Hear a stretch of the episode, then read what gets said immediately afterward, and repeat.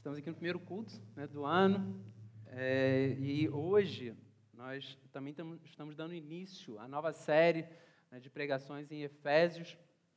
Hoje nós estaremos iniciando a série Ano Novo, Vida Nova. Então, gostaria de convidá-los a abrirem suas Bíblias em Efésios, capítulo 1. Nós leremos a partir do versículo 1. Hoje também o pastor Cristiano está né, primeiro domingo né, de férias. O pessoal está brincando com ele no, já no WhatsApp, fazendo piada já com as férias dele, a gente, né, mas sabe que é um descanso merecido. Estava numa maratona aí de um, já um ano e quase sete meses, né? Uma batida já pesada, veio com a família para o Rio. Macaé é pertinho, mas é, é uma outra dinâmica de vida, né? Então foram muitas mudanças para a família. Então, Efésios, capítulo 1, nós leremos do versículo 1 ao 14. Versículo 1 então diz assim: Paulo, apóstolo de Cristo Jesus, pela vontade de Deus, aos santos e fiéis em Cristo Jesus que estão em Éfeso. A vocês, graças, graça e paz da parte de Deus, nosso Pai, e do Senhor Jesus Cristo. Bendito seja o Deus e Pai de nosso Senhor Jesus Cristo, que nos abençoou com todas, com todas as bênçãos espirituais nas regiões celestiais em Cristo, porque Deus nos escolheu nele antes da criação do mundo, para sermos santos e irrepreensíveis em Sua presença. Em amor, nos predestinou para sermos adotados como filhos por meio de Jesus Cristo, conforme o bom propósito da Sua, da sua vontade, para o louvor da Sua glória perdão, para o louvor da sua gloriosa graça, a qual nos deu gratuitamente no amado. Nele temos a redenção por meio de seu sangue, o perdão dos pecados, de acordo com as riquezas da graça de Deus, a qual ele derramou sobre nós com toda a sabedoria e entendimento, e nos revelou o mistério da sua vontade, de acordo com o seu bom, o seu bom propósito que ele estabeleceu em Cristo, isto é, de fazer convergir em Cristo todas as coisas, celestiais ou terrenas, na dispensação da plenitude dos tempos. Nele fomos também escolhidos, tendo sido predestinados conforme o plano daquele que faz todas as coisas segundo o propósito da Sua vontade, a fim de que nós, os que primeiro esperamos em Cristo, sejamos para o louvor da Sua glória. Quando vocês ouviram e creram na palavra da verdade, o Evangelho que os salvou, vocês foram selados em Cristo com o Espírito Santo da promessa, que é a garantia da nossa herança até a redenção daqueles que pertencem a Deus, para o louvor da sua glória. Vamos orar. Pedir que o Senhor fale conosco. Deus Santo, nós estamos aqui como igreja nesse primeiro culto do ano e como essa série de mensagens propõe, Deus, ano novo, vida nova. Nós te pedimos, Senhor, que essa série de mensagens seja a oportunidade de trazermos, Deus, à nossa memória a nossa nova identidade no Senhor. Deus, nós te clamamos que o teu Santo Espírito fale conosco, Jesus. Deus amado, nós te suplicamos que o Senhor derrame da tua graça que o Senhor possa abrir nossa mente, o nosso coração, que o Senhor nos livre, Deus, de toda distração, Deus, das preocupações, daquilo que porventura, Senhor, venha a roubar, Deus, nossa atenção. E te clamamos, Deus, que o contato com a tua palavra, Deus, seja um contato, Deus, intermediado, mediado, Deus, pela ação do Teu Santo Espírito. Jesus, nós cremos que a Tua palavra foi divinamente inspirada e também cremos, Deus, que carecemos do auxílio do Teu Santo Espírito para que ela produza a transformação no nosso coração. Deus amado, nós te suplicamos, Senhor, fala conosco nessa noite, em nome de Jesus, Deus. Amém. Amém. Os irmãos podem sentar. É um texto é, com bastante informação. Estava até brincando com a minha esposa, quando eu comecei a ler o texto, eu falei assim, acho que eu vou chamar o Cristiano para voltar de férias, aí ele prega essa mensagem, depois ele sai, né? É, mas é um texto muito rico, né, com com muitas promessas, né, muitas informações preciosas para a gente enquanto igreja. Então, ainda que a sucessão de instantes, né, o decorrer do tempo, ele não encerre em si mística nenhuma, é, a gente não pode negar que esse período, né, essa época de transição, né, acabando um ano, começando outro, é um ano, é um, é um momento que é marcado né, por reflexão, autoexame, novas posturas, obrigado, novas posturas a serem assumidas, a gente assume compromissos pessoais com a gente mesmo, né? É a dieta que a gente vem né, segurando e dizendo que promete que vai ter um dia que vai começar, então a gente fala assim, não, agora no novo, agora vai. Né? A academia, ritmo de leitura, enfim, várias coisas que a gente, né, nesse finalzinho de ano, início de um novo ano, né, um novo ciclo, né, a gente acaba trazendo tudo isso à nossa mente. Então, é, para esse início de ano, eu gostaria de pensar sobre essa saudação que o apóstolo, o apóstolo Paulo faz à igreja de Éfeso. Então, imagine que ela estivesse sendo dirigida a você. Né? Santos e fiéis. Então, se o apóstolo Paulo estivesse se dirigindo a você nesses termos. Só que é importante também a gente lembrar quem era a igreja de Éfeso, quem eram os cidadãos que viviam em Éfeso. Então, para isso, eu gostaria de convidá-los a abrirem num outro texto, que está em Atos, capítulo 19. Então, mantenha o seu dedinho aí segurando Efésios. E a gente vai ler Atos, capítulo 19, versículos de 17 a 20.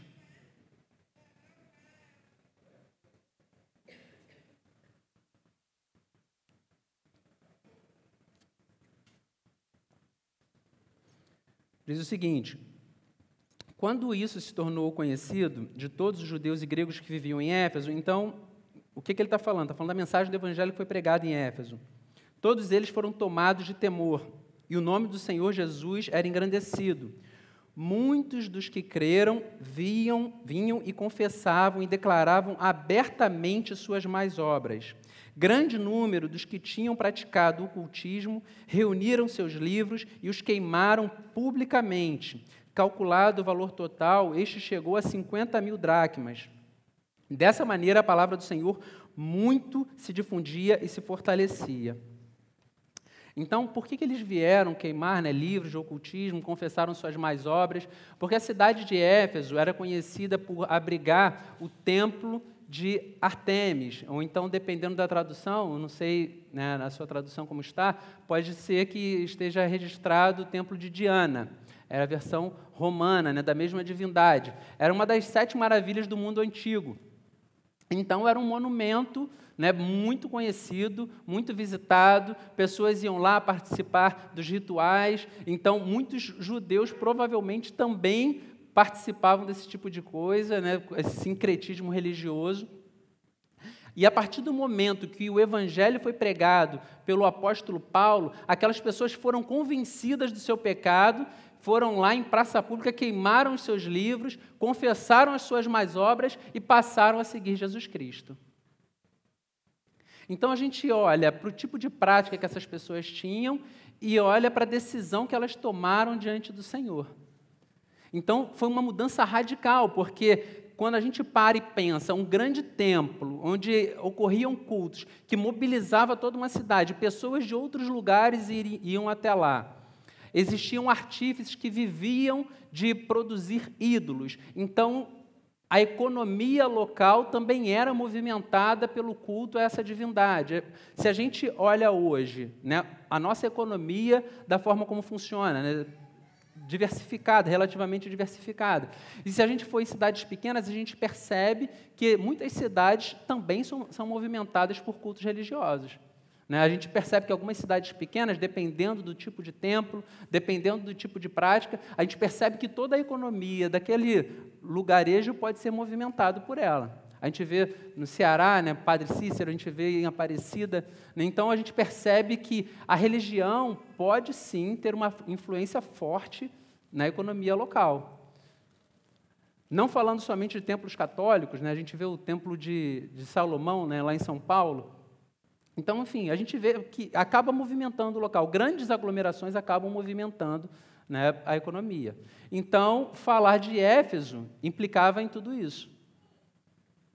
Implicava em denúncia de uma divindade que não restringia-se somente ao culto, mas também tinha desdobramentos para a economia, para a vida dos cidadãos daquela localidade. Então, quando as pessoas chegavam até lá e diziam que abandonaram o, o culto a Diana, o culto a Artemis, que não queriam mais participar daquilo, confessavam Jesus Cristo como Senhor e Salvador, então tratava-se de um passo muito mais sério do que simplesmente a fé que professavam. Então, é desse povo que a gente está falando, que agora Paulo se dirige a ele como santos e fiéis, porque a obra foi uma obra realmente grandiosa. E Paulo ele já começa no versículo 3 dizendo: Bendito seja o Deus Pai, o Deus e Pai de nosso Senhor Jesus Cristo, que nos abençoou com todas as bênçãos espirituais nas regiões celestiais, porque Deus nos escolheu nele antes da criação do mundo.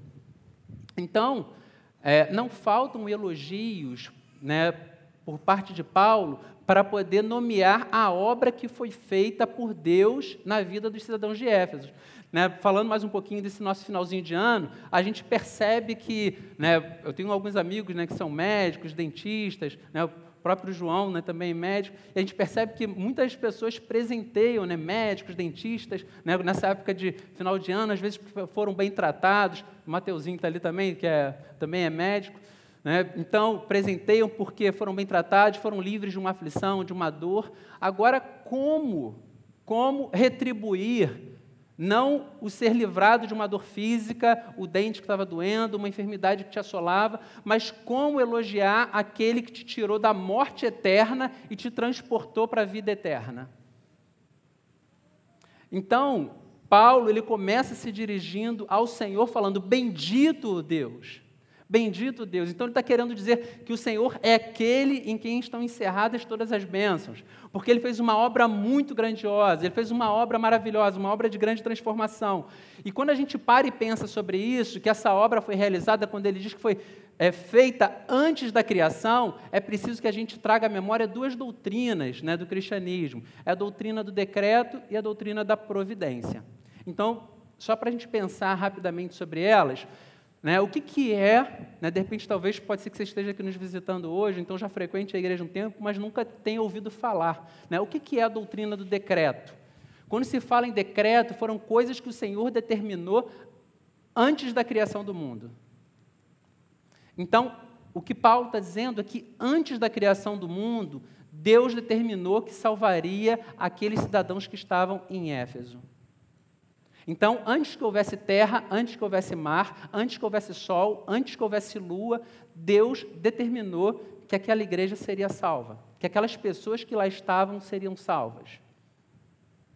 Deus determinou que antes que houvesse Éfeso, antes que fosse construído o templo de Diana, antes que aquelas pessoas se tornassem cultuadoras de Diana, Deus determinou que elas seriam salvas. Então é o tipo de coisa que dá um nó na nossa cabeça, que a gente pensa assim, mas como? É por isso, a obra é tão grandiosa que é por isso que Paulo diz: Bendito seja o Senhor. Porque tudo isso, toda essa obra de salvação, ela foi sendo conduzida ao longo da história, aí sim, não mais pelos decretos, mas pela providência do Senhor. Deus foi conduzindo a história de forma que o evangelho pudesse alcançar aquelas pessoas. Mas como isso acontece? Quando a gente para e começa a lembrar de alguns textos, a gente se dá conta que Deus ele comanda até, ser, até a criação inanimada. Se a gente ler o texto de Jó, a gente vai ver Jó falando que Deus decreta que a neve caia. Ele vira para a neve e diz: caia a neve. E ele diz para a chuva: seja forte caia com intensidade. E ele sustenta toda a criação, ele não só criou, né? ele não só criou todas as coisas e deixou que as, elas funcionassem no automático, mas ele também as sustenta. Jesus diz, ah, falando sobre a nossa ansiedade, né, já em Mateus capítulo 6, ele fala sobre nós não andarmos ansiosos, porque os pássaros não semeiam nem recolhem em celeiros, contudo, o vosso Pai Celestial os alimenta. Quando a gente ouve tudo isso, é importante a gente entender que Jesus Cristo, ele não está sendo, não está usando de uma hipérbole, ele não está usando de um exagero. Ele não está é, é, é, querendo enfeitar o seu discurso. O que ele está falando é um fato. Os pássaros são sustentados porque o Senhor os alimenta. As árvores produzem seus frutos porque o Senhor determina que elas produzem os seus frutos. Então, quando a gente lembra da oração do Pai Nosso, na verdade a gente está reconhecendo a providência do Senhor também nas nossas vidas, porque a gente diz: o pão nosso de cada dia nos dai hoje. Então, nós estamos reconhecendo que a providência do Senhor ela atua diariamente na nossa casa. Então, a comida não nos chega à dispensa de forma automática. Não é simplesmente por conta da minha performance. Não é porque eu sou muito bem sucedido e consigo suprir minha, suprir minha família. Não é porque eu sou muito inteligente e consegui né, driblar a crise financeira e conseguir manter minha família. Não. O que Paulo diz e que está registrado em toda a Bíblia, é que Deus age providencialmente suprindo a nossa casa. Por isso que Jesus nos ensinou: o pão nosso de cada dia nos dai hoje. Nós clamamos ao Senhor que a sua providência seja uma verdade diária na nossa casa. Então, quando nós respiramos, quando o nosso coração né, pulsa sucessivamente, quando nós nos levantamos diariamente, é a providência do Senhor que nos sustenta, é a providência do Senhor que faz com que o nosso corpo continue funcionando saudavelmente todos os dias, que nos dá força para jogar futebol, que nos dá força para poder pegar o ônibus, que nos dá força para poder apertar o botão do controle remoto. É o Senhor quem nos sustenta. Então, quando a gente para e pensa que a doutrina da providência ela abarca todas essas coisas, a gente começa a entender que a teologia reformada ela não abre espaço para que nós nos tornemos desleixados na relação com o Senhor. Pelo contrário, ela mostra que o Senhor é muito maior do que por vezes nós pensamos. Ele é muito mais santo, muito mais poderoso.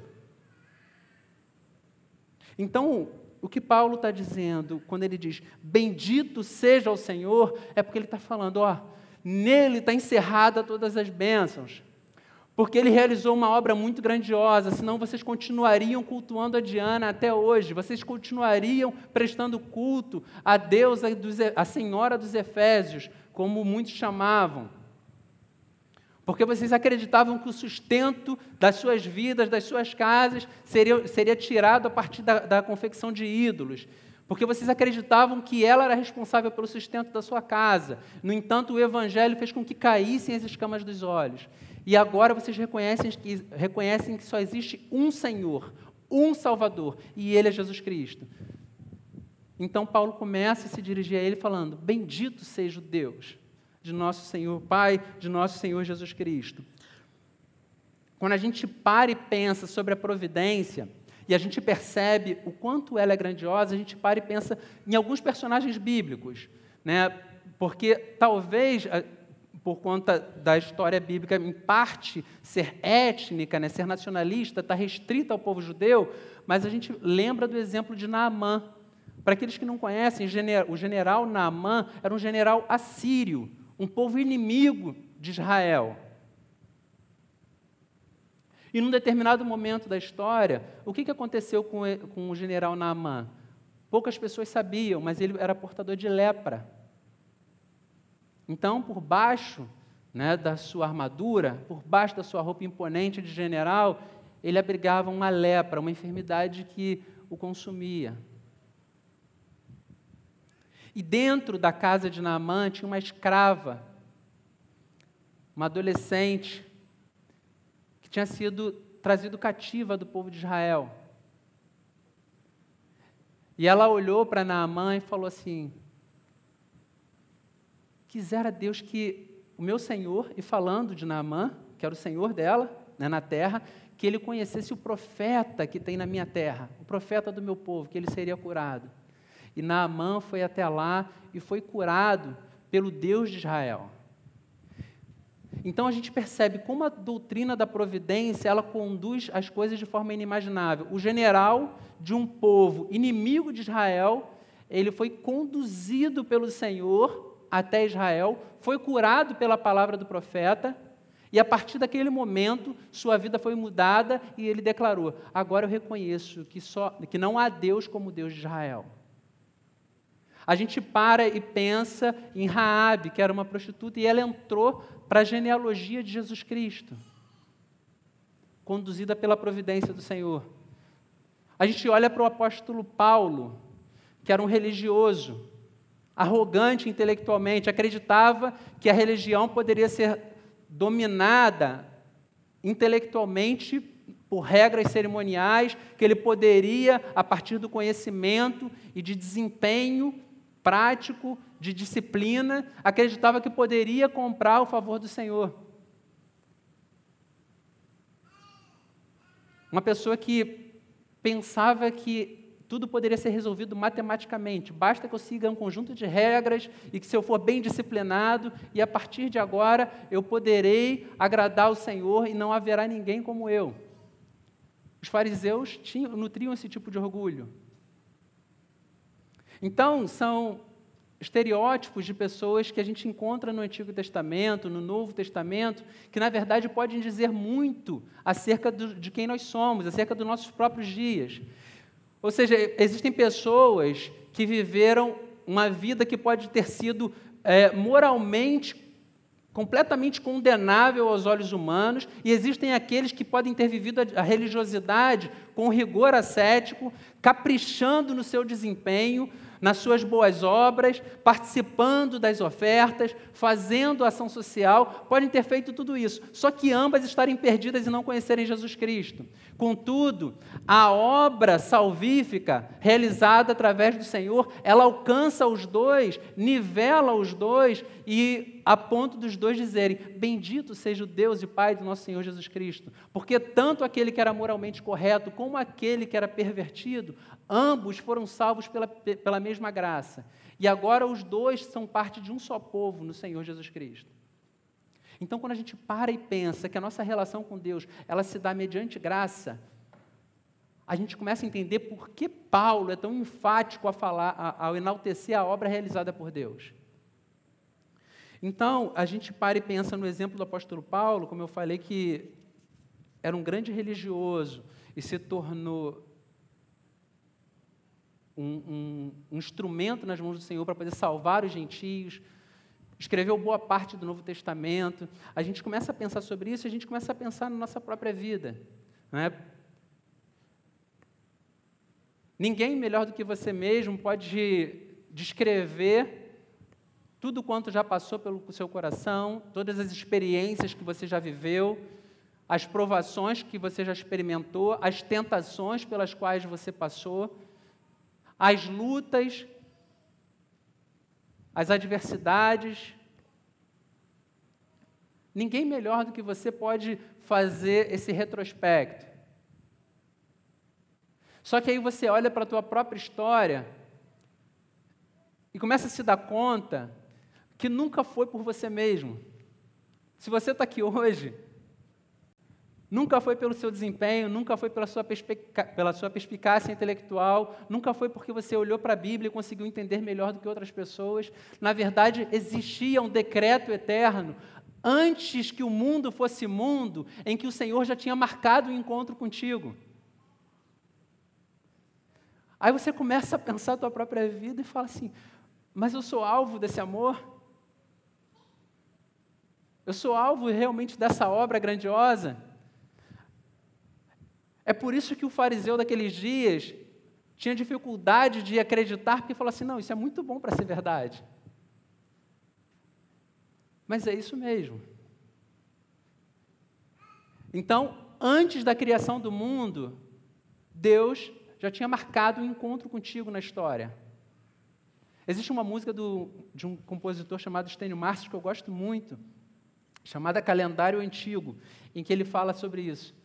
Fala quando o dia da graça chegar. Quando o dia da graça, quando o dia da graça chegar. Então, ele, poeticamente, ele descreve uma data registrada num calendário muito antigo e que ela vai ser efetivada num, determinado momento da tua história, em que as escamas dos olhos vão cair e você vai entender que você é alvo do amor de Cristo. Mas por que, que é tão importante quando a gente olha no texto e a gente vê ele falando que foi antes da criação do mundo? O fato de ser registrado que é antes da criação do mundo mostra que, de forma definitiva, de forma cabal, que nunca foi pelo nosso desempenho, nunca foi por aquilo que nós fizemos, nunca foi por aquilo que nós é, poderíamos ter feito para comprar o favor de Deus, nunca foi porque a gente é certinho, ou se você, de repente, tem um pecado que te é, fica espinhando a tua consciência, Pode lançar ele no mar de esquecimento, porque foi para lá que o Senhor o mandou. Porque você tendo cometido esse pecado ou não, a mesma graça que salvou aquele que aos olhos humanos é moralmente correto, também salva aquele que é o pior dos pecadores. Então, o fato de ter sido antes da criação do mundo é a prova cabal que nunca dependeu do seu esforço. Foi antes que o tempo existisse, antes que houvesse tempo, num tempo antes do tempo. Foi lá que o Senhor te salvou, foi lá que o Senhor decretou que você seria salvo. Então isso parece estranho. Em Salmos, capítulo 139, no versículo 16, não sei se a gente tem na, na nossa projeção, os teus olhos viram o meu embrião, todos os dias determinados para mim foram escritos no teu livro antes de qualquer deles existir. Então, Davi, Davi falando, olha só, eu sei quando eu era substância informe ainda no ventre da, da minha mãe, o Senhor já me conhecia. Jeremias, Jeremias capítulo 1, versículo 5, chamado profético de Jeremias, Antes de formá-lo no ventre, eu escolhi. Antes de você nascer, eu o separei e o designei profeta às nações. Chamado Jeremias. Eu, esse ano que passou, um grande amigo meu lá do trabalho, ele participou do grupo base aqui no primeiro ano da plantação da igreja, e ele colaborava no louvor, Anderson, o nome dele. Ele, a esposa dele estava grávida, né, eles aguardando o nascimento do seu segundo filho, e na ultrassonografia, né, acho que foi na, na morfológica, foi diagnosticado que o bebê tinha é, um probleminha no coração. Então, é, o problema era sério, eles não sabiam nem se o bebê conseguiria né, nascer com vida, enfim, mas depois foi caminhando, o médico foi dando mais algumas esperanças, mas falou que seria necessários, seriam necessárias várias cirurgias logo após o nascimento. Então, obviamente, um momento que é marcado né, para ser de alegria, né, de exultação por conta da chegada do segundo filho, se, foi cercado de aflição, né, de, de dúvidas, de insegurança. E num desses momentos em que, das muitas conversas que nós tivemos, é, eu e ele, ele falou, ele falava para mim, ele falou assim, é, cara, eu só queria poder trocar de lugar com meu filho. Eu queria dar o meu coração para ele. Eu queria que ele pudesse jogar bola como eu joguei. Eu queria que ele pudesse é, experimentar das coisas que eu experimentei. Eu já tenho trinta e poucos anos, eu já vivi bastante, eu queria poder trocar com meu filho. Eu daria sem pensar né, o meu coração por ele. E no momento em que ele foi falando aquilo, eu fui ouvindo, é, aquilo de repente se tornou se transformou em pregação, porque é, pregação para o meu coração, porque eu comecei a pensar sobre aquele menino, né, o Bernardo, o Bernardo, ele não tinha sido o primeiro colocado de medicina na USP, o Bernardo não tinha é, se tornado já um grande jogador de futebol para encher né, o, seu, o coração do seu pai de orgulho. O Bernardo não era o mais comportado da sala. O Bernardo não, não tinha conquistado a menina mais linda né, do bairro, da escola, enfim, da faculdade. O Bernardo não tinha feito nada. Só que eu estava ouvindo ali aquele meu amigo falar que seria capaz de dar a própria vida no lugar do seu filho. Então, quando a gente para e pensa, e foi o que eu falei para ele, né? Eu falei assim, cara, se nós que somos pecadores somos capazes de amar dessa forma, como nós podemos duvidar do amor de Deus? Então, da mesma forma que o amor do Anderson pelo seu filho era um fato antes que o Bernardo viesse ao mundo, o amor do Senhor também é um fato antes da criação do mundo. O amor do Senhor pela minha vida, pela tua vida, é um fato antes que o mundo existisse. Então, não importa o que você já tenha feito, não importa o que você vai fazer, Existe uma verdade imutável sobre a tua vida. O Senhor te ama. E Ele entregou seu próprio filho para morrer em seu lugar. Então, quando a gente para e pensa nessa obra e entende que ela foi grandiosa, a gente agora passa para a segunda parte desse texto, que eu gostaria de refletir com vocês, que era um projeto eterno, só que ele foi consumado a partir de um meio material. Qual, como se deu a parte, a, a operação do plano? Então, é, quando a gente olha aqui no versículo 7, o apóstolo Paulo diz acerca de Cristo: Nele temos redenção por meio de seu sangue, o perdão dos pecados. Nele em Jesus Cristo, temos a redenção por meio de seu sangue, o perdão dos pecados, de acordo com as riquezas da graça de Deus, a qual ele derramou sobre nós com toda sabedoria e entendimento. Ou seja, o nosso Deus, o Deus criador de todas as coisas, ele não é uma divindade que age por rompantes. Tem uma pessoa próxima a mim, uma pessoa que eu conheço, né, que ela era adepta de uma determinada crença, em que ela morava em Realengo e dizia que, às vezes, o líder né, da crença que ela professava estava lá em Niterói e dizia para ela: Olha só, você tem que vir para cá agora, é, porque a gente tem que fazer uma coisa né, numa cachoeira, não sei aonde, tá, tá, tá. E ela saía de ônibus de Realengo, meia-noite, uma mulher sozinha, né, ia para lá simplesmente porque a divindade teve um estalo né, e resolveu que ela deveria fazer isso. Aqui a gente percebe o apóstolo Paulo dizendo que Deus, em Cristo, perdoou os nossos pecados no sangue de Jesus Cristo, derramando sabedoria e entendimento. Mais à frente, no versículo 10, ele fala sobre a dispensação né, na plenitude dos tempos. Então, algumas informações que eu gostaria que a gente gravasse. Quando ele fala sobre dispensação, a palavra é que para a gente é traduzida como economia. O que significava essa palavra? Era o administrador da casa, a forma como ele geria os recursos da casa. Então, o apóstolo Paulo está querendo dizer sobre a dispensação dos tempos, a economia dos tempos, é como se o Senhor tivesse gerindo, a partir do seu tempo, a forma como ele ia revelar esse grande plano de salvação. Então, ele fez isso com sabedoria e com graça, com entendimento. Ele foi, ao longo do tempo, gerindo todas as coisas e mostrando como esse plano se concretizaria. Então, se a gente olhar para o povo judeu, a forma como isso aconteceu, olhar como o pecado era tratado no povo judeu, que as pessoas pegavam um animal, pegavam um cordeiro, compravam um cordeiro, ou então tinham um cordeiro no seu rebanho, levavam até o templo, para poder perdoar, para poder o sacerdote sacrificar o animal pelo perdão dos seus pecados.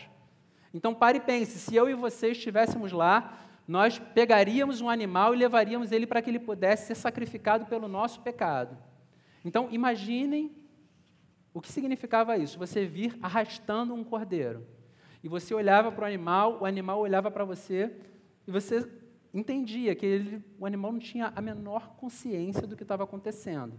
Só que na sua mente, você vinha inventariando os pecados que você cometeu, aqueles que você lembrava. Então, você ia até o sacerdote, caminhando e arrastando o animal. E você olhava o animal, o animal inocente, o animal não tinha a menor noção do que estava acontecendo. E você vinha trazendo o animal. E você, enquanto isso, trazendo à sua memória os pecados, a culpa, as acusações, e você entregava esse animal ao sacerdote. E você sabia que esse animal seria imolado. Você sabia que ele ia ser sacrificado. Que o sangue dele ia ser derramado. Depois ele ia ser queimado. Então, a partir daquele momento, sua consciência era aliviada, porque na sua mente seus pecados tinham sido perdoados pela morte daquele animal. E isso por anos. Por anos, pessoas fazendo isso. Então, foi sendo amadurecida na mente do povo a convicção de que o pecado precisava de uma vítima, o pecado precisava que alguém morresse. E o povo se acostumou a ver animais inocentes sendo sacrificados pelos seus pecados. Só que num determinado momento da história, João olha para Jesus e diz: Eis o Cordeiro de Deus que tira o pecado do mundo. Então, a grande obra que vinha sendo arquitetada pelo Senhor ao longo da história passou a fazer sentido. Então, quando, olha pra, quando olham para Jesus Cristo na cruz, eles entendem: bom, esse é o Cordeiro de Deus que tira o pecado do mundo. Então, Deus, com uma eloquência irrefutável, ele convence o pecador que o preço pelo seu pecado foi pago. Aqueles que entenderam que o sacrifício foi realizado em seu lugar, não, não achavam que era um exagero, porque falavam, não, realmente era necessário que fosse pago um preço, era necessário que o sangue fosse derramado, e entenderam a beleza da obra que foi realizada em Cristo Jesus. Entenderam que todos aqueles sacrifícios de animais, como é dito em Hebreus, de touros, de bodes, tudo aquilo era sombra daquilo que seria manifesto de forma cabal na figura de Jesus Cristo. Então, o grande mistério que esteve oculto ao longo dos séculos foi revelado de forma cabal na pessoa de Cristo Jesus. Então, Paulo ele olha para isso e ele diz: no sangue dele nós temos redenção. O Calvário se tornou o altar em que Jesus Cristo, ele era o ofertante e ele também era a oferta pelo nosso pecado. É como se o cordeiro que nós deveríamos ter ido arrastando, como se ele tivesse ido caminhando com as próprias pernas voluntariamente e se, pendurado na cruz para morrer por mim e por você.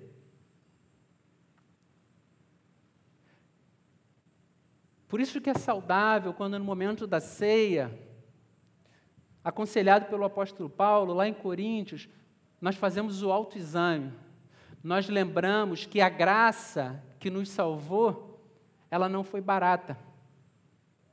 Nós lembramos que foi necessário que um preço fosse pago. Nós lembramos que foi necessário que um inocente morresse para que a nossa culpa fosse afastada de nós. Quando a gente olha e entende que tudo isso foi feito nele, foi feito em Cristo, não teve o conselho de ninguém, não teve a intervenção de ninguém, não teve a intercessão de ninguém. Não teve que não precisar de nenhum mediador humano, não precisa de ninguém é, é, rogando ao Senhor, falar assim, olha só, quebra o galho do Eduardo, ele é gente boa. Tudo foi feito em Cristo. O apóstolo Paulo também em Romanos, ele diz, né, porque dele, por ele e para ele são todas as coisas. Então, a obra é do Senhor do início ao fim. A obra é do Senhor do início ao fim. Então, quando chega no versículo 13,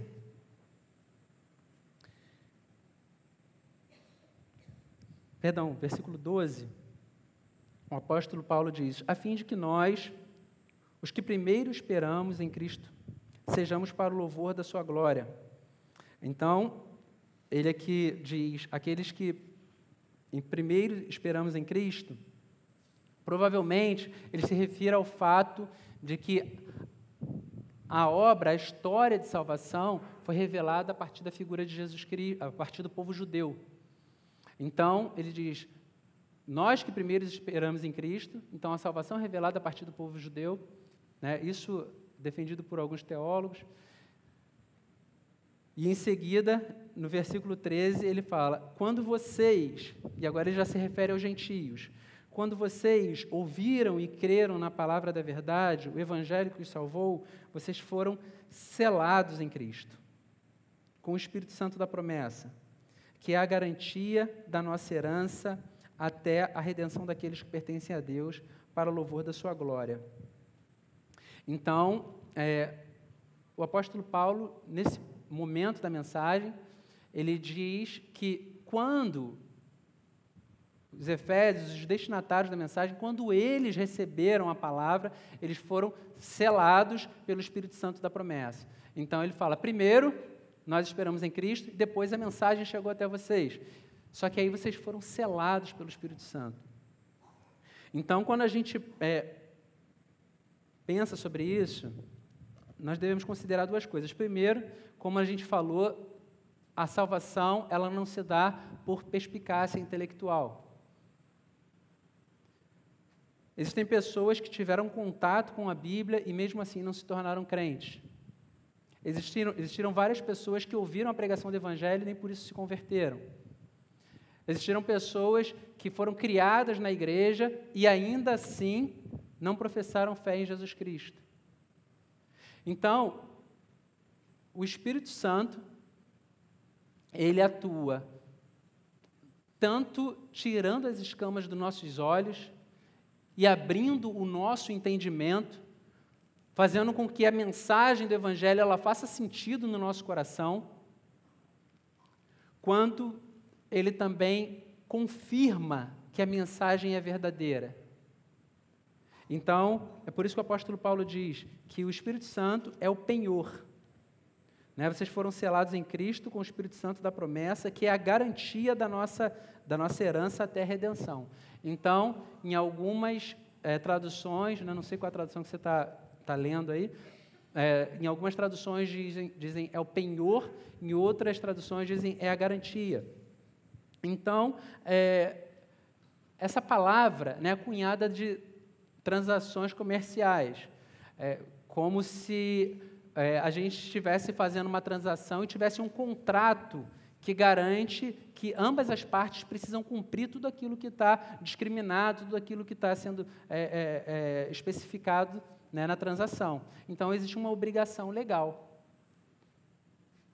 Então, o apóstolo Paulo diz que o Espírito Santo ele atua dessa forma. Não só fazendo com que nós entendamos que a mensagem é verdadeira, mas testificando no nosso coração, nos dando a esperança no coração que ela vai se cumprir. Por que, que isso é importante? A gente vê,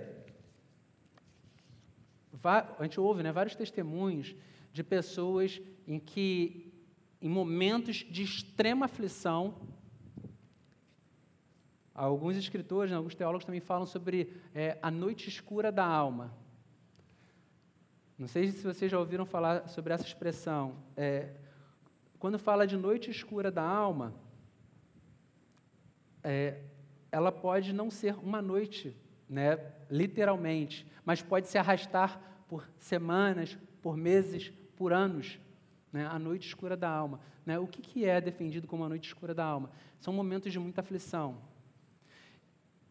E quantas pessoas já testemunharam que nos momentos de pior aflição, nos momentos de luta mais árdua, as doutrinas parece que ganharam carne no seu coração e a palavra do Senhor passou a fazer grande sentido na sua vida. É o penhor, é o penhor do Espírito Santo. É Deus, através do Santo Espírito, lembrando no teu coração: olha só, a promessa é verdadeira. É interessante que, quando a gente pensa nesses dois aspectos da ação do Espírito Santo, tanto convencendo, fazendo com que a gente tenha entendimento, quanto confirmando, e a gente começa a pensar na história de salvação, a gente percebe o quanto isso faz sentido. Porque a gente falou de Éfeso, Mas se a gente olhar para a nossa história, para a história da humanidade, até mais recente, a gente percebe o quanto isso é verdade. Existe um, um, missionário que eu gosto muito da história dele, chamado William Carey. É um inglês que viveu no século, nasceu no século XVIII e ele é considerado o pai das missões modernas. Ele pregou na Índia. Ele saiu da sua terra, saiu da Inglaterra, foi em direção à Índia. Os ingleses, quando ele chegou na Índia, não queriam nem deixar ele desembarcar, mas ele tinha plena convicção que Deus o tinha chamado para aquela missão, para falar do Evangelho para o povo na Índia. E ele foi para lá, aprendeu o idioma, sânscrito e vários outros dialetos, passou a ser um dos grandes doutores em várias, em várias línguas orientais, pregou o Evangelho, redimiu a cultura, né? Deus redimiu a cultura através da vida dele, porque na Índia eles tinham um hábito de, se um homem morria, a mulher era queimada viva junto com o corpo. Essa era a cultura na Índia, final do século XVIII, início do século XIX. Então, ele começou a pregar o Evangelho e ele redimiu esse aspecto da cultura. Deus, através da vida desse homem, fez com que essa prática fosse abandonada. Então, um país imenso como a Índia teve a sua cultura transformada a partir da vida de um homem. Será que esse homem era tão poderoso? Ou será que poderoso era o Deus que atuava através dele, mudando toda a história de uma nação? Depois da sua morte, ele foi sepultado com honras que nenhum general inglês tinha sido. Tamanha a obra que ele realizou naquele país. Falando também na Inglaterra, a gente tem um exemplo né, no final né, do século XIX, a abolição da escravatura, William Wilberforce.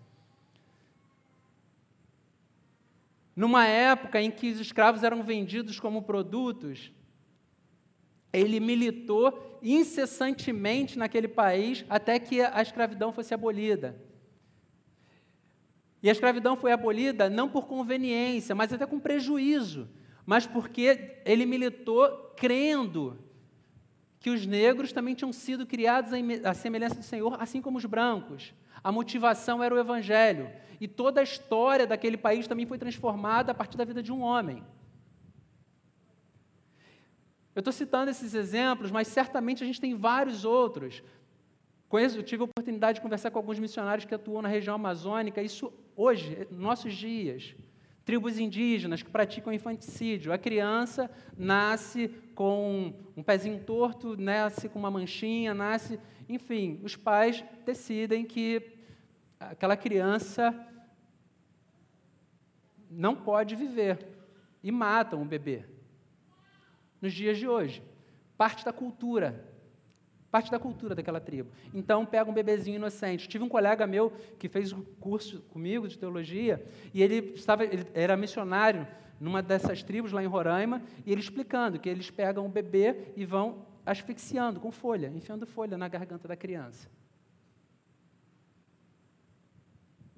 Não existe argumento humano para poder convencer uma cultura a ser transformada. Mas o Espírito Santo, a partir da pregação de homens e mulheres comuns, como eu e você, ele muda não só a cultura, mas muda a vida de várias pessoas. Então ele começou a compartilhar de várias tribos, de várias comunidades que estavam professando fé em Jesus Cristo e abandonando essas práticas. Isso nos dias de hoje. Então, o mesmo Deus que atuou em Éfeso, o mesmo Deus que atuou na Índia, que atuou na Inglaterra, atua na região amazônica e atua aqui no Rio de Janeiro, através do seu Espírito Santo.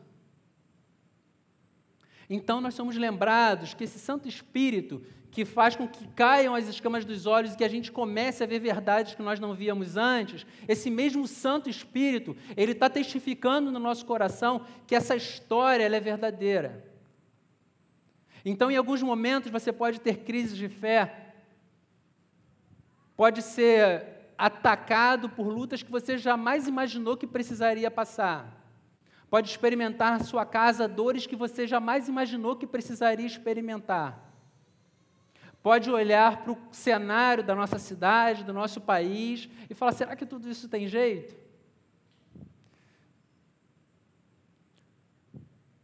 O apóstolo Paulo diz em 2 Coríntios, capítulo 4, versículos de 6 a 9, olha o que o apóstolo Paulo diz. Pois Deus, que disse das trevas, resplandeça a luz, Ele mesmo brilhou em nossos corações. Então, como é que o Senhor brilhou em nossos corações? Através da pessoa do seu Santo Espírito. Ele mesmo brilhou em nossos corações para a iluminação do conhecimento da glória de Deus na face de Cristo. Então, nós passamos a reconhecer em Cristo a obra gloriosa de salvação operada em nossas vidas. Mas temos esse tesouro em vasos de barro. Ou seja, nós somos gente frágil. Por mais heróica que seja a narrativa de todos esses missionários que eu acabei de falar, pessoas que militaram na política, pastores, por mais heróica que seja a história, nós somos vasos de barro, nós somos gente frágil, gente que quebra, gente que está sujeita a tentações, gente que está sujeita a cair, mas temos esse tesouro em vasos de barro para mostrar que o poder, que a tudo excede, provém de Deus e não de nós. Ou seja, Deus sabe que nós somos gente frágil, gente imperfeita, gente que quebra. Mas ainda assim, Ele colocou em nosso coração o seu Santo Espírito, que testifica lá no nosso coração, dizendo: mesmo quando a batalha está árdua, mesmo quando os problemas são difíceis, fala para a gente assim: olha só, você é filho. Eu te separei antes que o mundo fosse mundo antes que o tempo existisse, antes que existisse Barra da Tijuca, eu já tinha decretado que você teria um momento especial comigo aqui. Eu já tinha te separado para servir, para professar fé no Evangelho. Já tinha te separado para ser parte desse grande plano de salvação. Então, quando a gente pensar né, no tema né, da nossa série, Ano Novo, Vida Nova, que a gente possa lembrar que o Senhor nos separou, como o apóstolo Paulo disse para os Efésios, para que sejamos santos e fiéis. Santos e fiéis. Não porque nós temos um grande desempenho religioso, não pela nossa capacidade, pelo nosso rigor moral, mas porque Ele mesmo nos santificou em Cristo Jesus. Por que nós seremos fiéis? Porque nós teremos fé no nome dele. Porque ele fez cair as escamas dos nossos olhos. A mensagem da salvação fez sentido para a gente. Porque nós permaneceremos fiéis, porque o seu Santo Espírito habita em nosso coração. E o próprio Cristo disse que as ovelhas que o Senhor entregou nas suas mãos, ninguém as arrebatará da mão do Senhor. Então, isso é verdade sobre a minha vida, isso é verdade sobre a sua vida. Às vezes a gente tem o temor de não ter uma mensagem triunfalista em relação ao Evangelho, mas isso, tudo, isso é importante para que nós não nos relacionemos com o Senhor pensando que Ele é um grande Papai Noel, né, que está dos céus para poder atender somente às nossas vontades. Mas também é importante que nós pensemos na mensagem do Evangelho com equilíbrio devido. Porque o próprio Cristo diz que as portas do inferno não prevaleceriam contra a igreja. Então quem avança é a igreja. Quem avança é a igreja, quem avança é a gente. Nós, nós estamos como parte de uma equipe que o resultado já foi decretado. Não importa quais provações, não importa quais serão as lutas, não importa quais serão os desafios, não importa. Se vierem provações, Deus nos dará o escape. Se vierem tentações, né, Deus vai nos sustentar. Se vierem lutas, Deus vai nos conduzir. E se nós morrermos, nós estaremos na glória eternamente. Então, que nós iniciamos esse ano, né, nesse primeiro domingo, trazendo essas verdades à nossa mente. Nós somos alvo de um amor que foi decretado antes que o tempo fosse tempo. Isso é verdade sobre a minha vida, é verdade sobre a tua vida né, que isso possa nos encher de destemor, de ousadia, para que a gente possa caminhar. A despeito de todas as lutas, do caos, do cenário político, da violência, o trono do Senhor está acima de tudo isso. Amém, meus irmãos? Vamos orar. Deus, nós te agradecemos porque traz conforto, Deus, ao nosso coração a gente saber que a salvação é muito maior do que por vezes nós divisamos. É maravilhoso, Deus, saber que a tua sabedoria ela escapa à nossa compreensão os teus planos extrapolam o nosso conhecimento. O Senhor é aquele que decretou que um homicida religioso, fanático, se tornasse o apóstolo, o apóstolo dos gentios e fosse o maior escritor do Novo Testamento. O Senhor decretou que pessoas que praticavam feitiçaria se rendessem aos pés de Cristo Jesus o Senhor decretou que pessoas com histórias extremamente diferentes fizessem parte de uma mesma família de fé. Deus amado, como compreender, Pai, o teu amor? Nós te clamamos, Senhor, que a eloquência do teu amor possa falar claramente aos nossos corações e que a gente possa caminhar, Deus, por essa vida não mais duvidando, não mais hesitando, mas certos, Deus, certos de que nós somos verdadeiramente mais do que vencedores naquele que nos amou. Deus amado, não somos mais do que vencedores pela prosperidade financeira, pela saúde que não falha, Deus, pela paz na família, mas nós somos mais do que vencedores porque as promessas da, das quais nós fomos alvo, elas extrapolam a presente existência. Elas jorram para a eternidade, Senhor. Deus amado, nós te pedimos que tudo isso, Deus, tudo isso seja confirmado, Deus, dia após dia, em nosso coração por aquele que é o penhor da nossa salvação, Deus, Teu Santo Espírito. Deus amado, em nome de Jesus nós oramos, Deus. Amém, Senhor.